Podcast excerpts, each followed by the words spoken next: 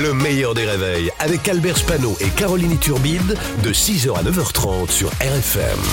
RFM À 80 avec Pascal Atenza sur RFM. Bonjour Pascal. Bonjour Albert, bonjour Caroline. Coucou mon petit Pascal. Aujourd'hui une actualité euh, dans le monde qui est lourde et difficile. Oui, on pense euh, très fort à nos amis belges et nos amis suédois et une très grosse pensée à tous nos profs. Euh, on a tous eu un prof, un maître d'école qui nous a beaucoup marqué. Moi j'ai un prof que je remercie, que j'embrasse, qui m'a fait aimer la musique classique. Oui, Mhm. j'écoute de la musique classique. Oui. Monsieur Beethoven, Mozart, pour les jeunes Zarmo. Zarmo frérot. Zarmo, frérot. Bon, on remercie moins le prof qui a fait aimer Michel Sardou Albert, mais voilà, c'est fait, c'est fait. Et, et puis, petite précision, on parle beaucoup des artistes qui devraient prendre position, mais qui ne le feraient pas par peur de perdre une partie de leur public. Je n'ai qu'une chose à dire, faites comme Luc Besson, qui lui n'a pas peur de perdre une partie de son public, puisqu'il en a pas. Donc, Ok. On a quand même trouvé une info un petit peu euh, Oui. légère, mais incroyable. Oui. Un TGV qui emmenait des députés euh, au Parlement européen à Strasbourg a été aiguillé en direction de Disneyland oui, Paris. absolument. Hein, comment un train a-t-il fait pour se retrouver par erreur à Disneyland Paris? Alors en fait, c'est parce qu'il y avait Louis Boyard et Jean-Luc Mélenchon dans ce train, hein, simplet et, et grincheux. Euh, du coup, dans la tour de la terreur, ils ont gardé euh, Jean-Luc Mélenchon. Oui, c'est bientôt Halloween.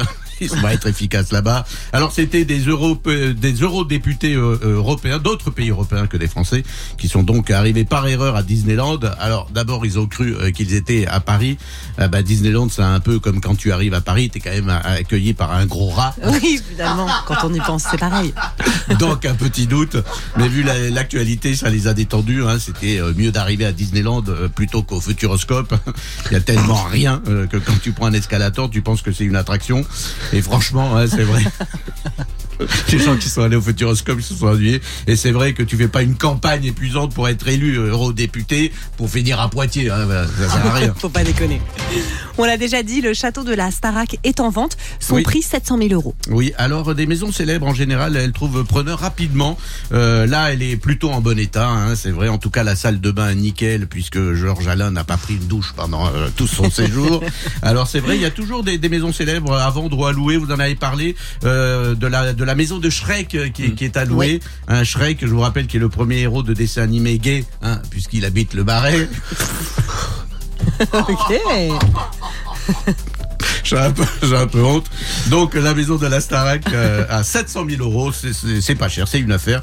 Mais surtout, en revanche, j'ai une pensée pour la personne ruinée euh, qui a enviagé la maison de Michel Drucker. Bravo Pascal. Merci. Pascal Atenza sur RFM tous les matins aux alentours de 8h15 le replay en vidéo sur le Facebook du meilleur des réveils. Le meilleur des réveils, c'est seulement sur RFM. RFM